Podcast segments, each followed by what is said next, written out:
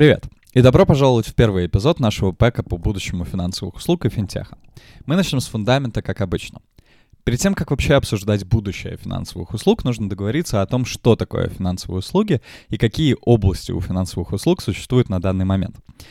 Что такое финансовые услуги? Казалось бы, очень простой вопрос, потому что внутри каждого из нас есть какое-то определение, какое-то понимание, что, например, банк — это финансовые услуги, а вот продавец на рынке — это уже не финансовые услуги. Но на самом деле, когда я готовился к этому эпизоду, оказалось, что такого единого определения финансовых услуг его просто не существует. Есть некоторые определения, которые говорят, что финансовые услуги — это область, которая состоит из компаний, которые предоставляют финансовые продукты. Есть определение, что финансовые продукты — это продукты и услуги, предоставляемые компаниями из индустрии финансовых услуг и так далее, но получается какой-то замкнутый круг, потому что такого определения, которое бы основывало бы на себе все, его просто не существует. Но при этом, наверное, важно понимать, что когда мы говорим о финансовых услугах, а не так важно иметь такое вот определение, которое включит в себя все-все-все понятия на все случаи жизни. Намного важнее понимать действительно разные компании и разные области, разные продукты, которые существуют на этом рынке и которые можно встретить в реальной жизни. Но перед тем, как мы перейдем к обсуждению областей, важно понимать несколько вещей. Первая вещь — это то, что, в принципе, все финансовые услуги на данный момент работают по схеме посредничества. Это не значит, что любой посредник будет предоставлять финансовые услуги, но это обычно будет значить, что почти что все финансовые услуги, которые предоставляются, они предоставляются по посреднической схеме. То есть, с одной стороны, есть кто-то, у которого есть что-то, с другой стороны, есть кто-то, который хочет чего-нибудь. И в этом случае, а, в зависимости от того, какой тип услуг а, предоставляется, такой областью и будет а, в такой области мы будем взаимодействовать в индустрии финансовых услуг. Вторая вещь, о которой нужно поговорить, это вообще почему важно говорить о будущем финансовых услуг и, возможно, даже о цифровизации финансовых услуг или о цифровой трансформации финансовых услуг. Всего есть три таких а, ключевых вещи, ключевых области, а, которые связываются с цифровой трансформацией, с цифровизацией и так далее. Одна — это информатизация, либо, а, в принципе, оцифровка информации. Это когда у вас раньше информация была на бумажном формате, а теперь у вас информация доступна в базе данных, в цифровом формате, который удобно анализировать, шерить друг с другом и так далее. Второе — это как раз-таки то, что называется цифровизацией. Это когда продукты и услуги, которые раньше предоставлялись только в реальном мире, в аналоговом формате и так далее, предоставляются теперь в цифровом виде, например, через мобильное приложение, через интернет, либо через что-нибудь подобное. И третий уровень — это когда у вас происходит цифровая трансформация. Вот цифровая трансформация — это, возможно, самое такое далекое из этих трех областей, что существует.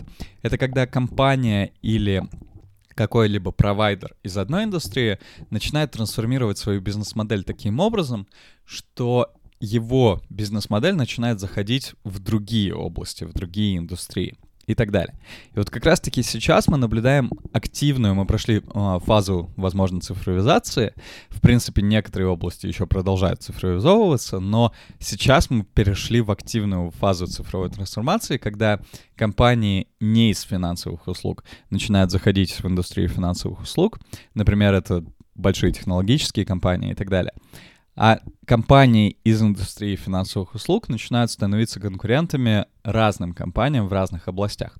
И это, например, традиционные банки в России, которые начинают предоставлять разные услуги, начиная от такси, заканчивая покупкой недвижимости и так далее.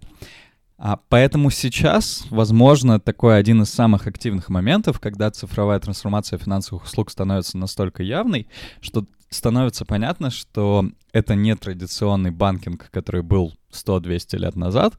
Это новый тип, новый формат банкинга, новый формат предоставления финансовых услуг, который, в принципе, отличается от того, к чему мы привыкли, от традиций каких-то. И это очень важно, потому что финансовые услуги очень долго оставались традиционной индустрией, которая не видоизменялась на протяжении многих-многих лет. А вот сейчас, как раз-таки начиная с 2010 года и в последние десятилетия, это происходит с такими бешеными темпами, что банки изменились до неузнаваемости, появились новые компании, появились абсолютно новые виды финансовых услуг, которых не разрабатывали на протяжении нескольких столетий.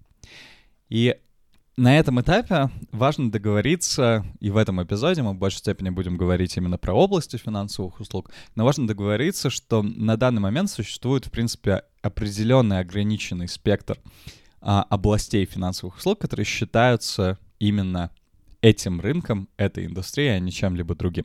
есть несколько подходов к разделению финансовых услуг, но один из самых удачных, который мы часто используем в своей практике, это распределение Всемирного экономического форума, который разделил все области финансовых услуг на семь основных областей. Первое — это депозиты и кредитование, или то, что называется традиционным коммерческим банкингом. Второе — это хеджирование. Третье — это управление активами и инвестициями. Четвертое — страхование. Пятое — трейдинг и брокеридж. Шестое — фондирование, либо привлечение инвестиций. И седьмое — это платежи. Мы сейчас поговорим поподробнее про каждую из этих областей, чтобы не казалось, что какие-то из этих слов незнакомые, либо что-либо там совсем непонятно и далеко от нас. Депозиты и кредитование — это то, что считается классическим банкингом, то есть когда каждый раз мы приходим в какое-то отделение банка, мы связаны так или иначе с какими-то услугами, обычно вокруг депозитов либо кредитования. Депозиты — это деньги, которые берутся у людей, у которых, возможно, их немного больше, чем им нужно, и а, за это им возвращают через какой-то срок большее количество денег, то есть берут их под процент. Кредитование — это обратная история, когда есть, например, компания или человек, который нуждается сегодня в деньгах, но у него его, их нет. И он берет под проценты, обещая, что через время он вернет большее количество денег, то есть берет их опять же под процент. И обычно депозиты выдаются под а, 1%, под меньший процент, а кредиты выдаются под больший процент. И банк как раз-таки зарабатывает на вот этой вот разнице между тем, за сколько он взял деньги на депозит, и тем, за сколько он дал эм, деньги под кредит. И вот эта вот разница называется маржинальностью банка, и, в принципе, большая часть доходности, она действительно происходит из вот этой вот разницы между ставками. Есть, конечно, разные виды депозитов, разные виды кредитов. Например, когда вы, вы даете кредит на недвижимость или там, ипотеку, это намного больший срок и чуть-чуть меньший процент. Если вы выдаете деньги срочно сегодня на, например, месяц, на полгода, на какой-то такой период, это будет больший процент, но при этом а, вы получите деньги обратно намного-намного быстрее и так далее. Поэтому а, есть разные виды этих финансовых продуктов, но основа посредничества здесь — это то, что банк берет деньги у тех, у кого их много, и выдает деньги тем, у кого их мало, под процент, под разницу в процентах. Хеджирование а, это немножко другая история, это такая обратная сторона финансовых услуг, когда а, здесь уже большая степень происходит не с помощью банков, а с помощью каких-то специализированных фондов, специализированных инвестиционных компаний и так далее. И инвестиции отличаются от классического банкинга в первую очередь тем, что в инвестициях, в отличие от депозитов и кредитования, мы не застрахованы от потери наших средств, и поэтому а, это считается намного более рискованным а, продуктом в финансовых услугах, который, в принципе, остается на стороне потребителя этих продуктов или услуг, когда, вкладываясь в инвестиции, вы надеетесь продать что-то подороже, купив это подешевле, но при этом вы понимаете, что, возможно, оно не станет дороже, и, возможно, вы потеряете на этом большее количество денег. И вот как раз-таки хеджирование, оно призвано забрать риск, излишний риск у одной стороны и передать этот излишний риск на другую сторону, чтобы перераспределить его на рынке таким образом, чтобы те, кто хотят побольше доходности, но поменьше риска, могли запол- заплатить дополнительную комиссию за то, что у них заберут этот риск и продадут тем, кто, возможно, хочет еще большую доходность, но за это готов потерпеть немного большее количество риска. И этим занимаются разные фонды, например, хедж-фонды и так далее, у которых есть разные стратегии по поводу того, как можно зарабатывать на этом. И зарабатывают они на этом несколькими вещами. Первое, они действительно уменьшают риск в том торговом портфеле, который есть у человека. Торговый портфель — это набор разных акций, облигаций, разных финансовых инструментов, который позволяет ему приумножить своего богатства. И вот как раз-таки каким-то образом дополняя одни или другие бумаги, одни или другие финансовые продукты, либо торгуя очень похожий портфель, они забирают риск на себя и передают ее передают этот риск тем, кто готов проинвестировать, возможно, в более рисковые бумаги, то есть, например, там не акции Apple, не акции Google, которые остаются относительно стабильными в течение времени, а в акции небольшой какой-нибудь компании, которая может завтра взлететь наверх, либо же упасть и прогореть полностью. Обещая за это немного большую доходность тому, кто вложится в такого рода акции. Управление активами и инвестициями очень похожая тема, но немного более долгосрочная. Здесь вы забираете деньги у тех, у кого есть эти деньги, вкладываете их в финансовые продукты, не парите мозги людям, которые не хотят задумываться об этом сильно активно, и кладете их в те финансовые продукты и услуги, которые нуждаются в деньгах. Например, когда выпускаются акции, обычно это делается для того, чтобы привлечь каких-то дополнительных инвестиций от внешних а, людей, то есть от либо общей публики, либо от богатых инвесторов, которые профессиональные индустриальные инвесторы и так далее. И таким образом, когда мы управляем активами или инвестициями, мы берем деньги у тех, у кого они есть, и с помощью наших знаний, с помощью каких-то дополнительных умений вкладываем их в те области, которые нам кажутся более доходными, более перспективными и так далее. И при этом помогаем и, например, компании Apple за то, что мы дали им дополнительных денег и купили у них акций, и той а, там, тому человеку, той стране, которая хочет вложиться в эту компанию, получить доходность чуть побольше, чем по депозитам и кредитам. А страхование — это похожая история на хеджирование, но тут, в отличие от хеджирования, которое происходит в большей степени на финансовых рынках, то есть на рынках капитала, где происходит инвестиция, страхование обычно происходит в двух областях, либо в имуществе, либо в жизни, когда мы страхуемся от каких-то непредвиденных событий. И за это вы платите а, какую-то комиссию, либо страховую премию, она называется, за то, что а, Например, если произойдет какое-нибудь событие, которого вы не хотите, вам выплатят деньги, которые покроют либо частично, либо полностью расходы на это событие. Например, если в вашу машину кто-нибудь въедет, вам покроют стоимость ремонта. Либо если у вас со здоровьем что-нибудь случится не так, то вам покроют стоимость лечения и так далее. И вот в страховании тоже существует свой тип компаний. Это страховые компании, а, и страховые агенты, которые как раз-таки страхуют эти разные типы имущества. Важно понимать, что страхование — это не только про человека, это еще и часто про компании, про а, разные там государства и так далее, другие, а, про, про других агентов экономики, которым тоже нужно застраховать либо свое имущество, либо процессы, которые происходят, либо что-нибудь еще. И, в принципе, работа страхователя, она может быть достаточно интересной, если страховка необычная и нужно придумать дизайн нового финансового продукта, которого еще до этого не существовало. Трейдинг и брокеридж — это вещь, которая напрямую связана с хеджированием и управлением инвестициями. Это область, где происходит активное управление портфелем. То есть вы предоставляете услуги по доступу к финансовым рынкам для тех, у кого этого доступа нет. Обычно на финансовых рынках торгуют только большие-большие компании.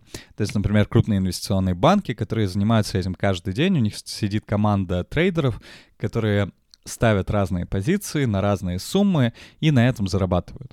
Но если вы хотите торговать одни, то просто по масштабу вы никогда не сравнитесь с таким крупным инвестбанком, который ставит миллионные позиции там раз в час, например, или раз в день. Поэтому чтобы получить подобного рода услуги, нужно получить доступ к компании, которая имеет доступ к этим финансовым рынкам. А для этого как раз-таки есть трейдеры и брокеры, которые позволяют получить этот доступ. То есть посредничество здесь состоит в большей степени не в том, что у тебя забирают деньги и вкладывают их куда-то, а в том, что у тебя забирают деньги и под твоим управлением помогают тебе ими управлять. Просто дают доступ к чему-либо. Шестая область — это фондирование. Фондирование — это привлечение инвестиций в новые какие-нибудь проекты, в компании или во что-нибудь такое. Обычно это связано с двумя типами компаний — VC-фонды и Private Equity-фонды. VC-фонды или Venture Capital — это компании, которые инвестируют в проекты на ранних стадиях, то есть в компании, когда они только-только находятся в стадии идеи, либо у них появился только-только первый продукт и идут первые клиенты, либо уже, возможно, даже есть большее количество клиентов, но обычно в них инвестируют на каких-то ранних стадиях, когда это не мультимиллионные компании, а лишь только-только начинающие какие-то проекты, начинающие стартапы и так далее.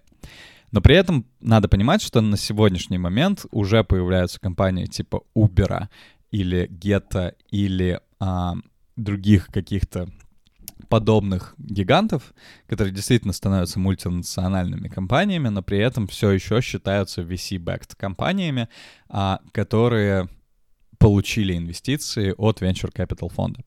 Здесь деньги собираются с богатых инвесторов, которые вкладываются под огромный процент, под огромную комиссию в компанию за то, что э, они дают деньги, и дают доступ, например, к какой-нибудь сети своих контактов или чего-нибудь подобного.